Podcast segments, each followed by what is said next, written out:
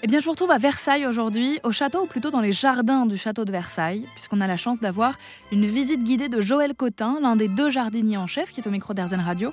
L'occasion de faire le point sur ce métier un peu particulier, puisque l'entretien de la végétation au château de Versailles, c'est quelque part l'entretien de l'esprit du roi Soleil.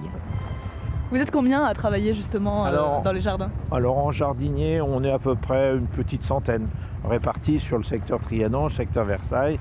Et donc, ben voilà, chacun a ses tâches.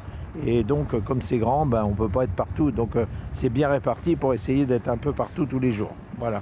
Après, on est accompagné d'entreprises pour les travaux, euh, les gros travaux. Quand on refait une restauration, on a toujours un accompagnement d'entreprises euh, qui sont pris pour une mission, ou un bosquet à restaurer, ou des parterres à restaurer, ou des allées, ou voilà. Vous voyez les travaux, on a des grues aujourd'hui, il y a toujours des. Donc là, c'est pour le château, mais il y a toujours. De toute façon, ici à Versailles, on n'arrête jamais de. On finit un truc, hop, il y en a 10 qui arrivent derrière. On refait les 10, il y en a encore 10 qui arrivent derrière. Euh, il y a toujours, toujours du travail. Vous savez combien de temps que vous travaillez à Versailles? Euh, je suis rentré en 86, alors vous allez faire la soustraction, donc ça fait quelques années quand même. Et ça a beaucoup changé?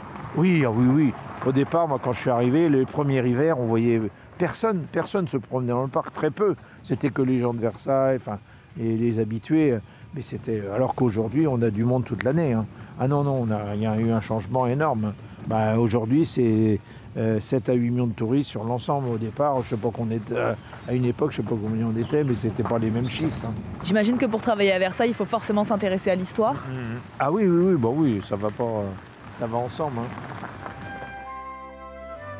Être jardinier dans les jardins du château de Versailles, c'est donc entretenir le vivant, mais c'est aussi entretenir l'histoire très particulière de ces lieux qui attirent les visiteurs du monde entier chaque année.